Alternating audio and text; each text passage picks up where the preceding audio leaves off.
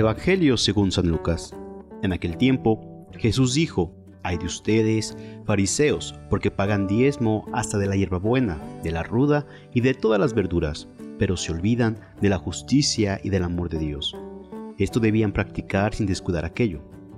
Hay de ustedes, fariseos, porque les gusta ocupar los lugares de honor en las sinagogas y que les hagan reverencia en las plazas.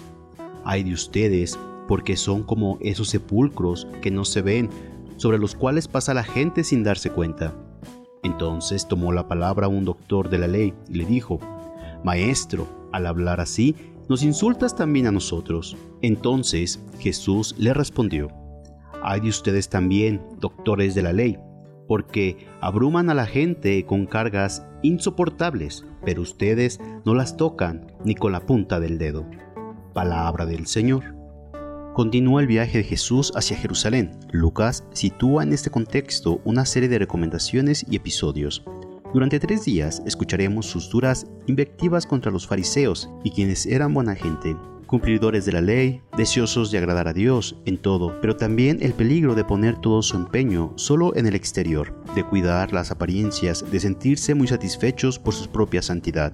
Por eso los ataca Jesús con el deseo de que reflexionen y cambien, Hoy la acusación es que los fariseos cuidan lo exterior, limpiándose las manos, purificando los vasos por fuera, y descuidan lo interior. Lo de dar limosna es uno de los temas preferidos de Lucas, pero no se sabe a qué se puede referir lo de dar más bien limosna de lo que tienen.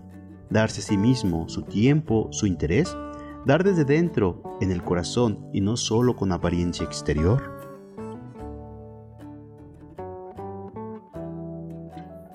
Los detalles exteriores que pueden ser legítimos no son tan importantes como las actitudes interiores. Claro que hay gestos externos y ritos celebrativos en nuestra vida de fe.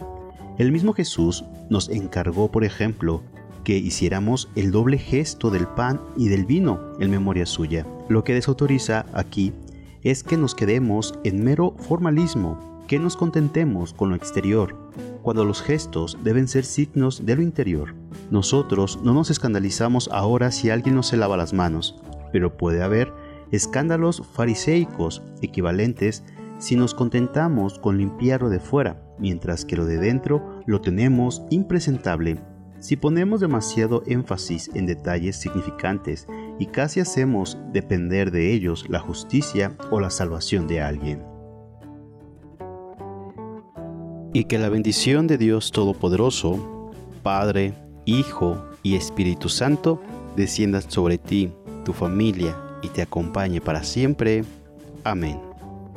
Si te gustó esta reflexión, te invito a suscribirte al canal, darle clic a la campanita y compartirlo para que más escuchen y mediten la palabra de Dios.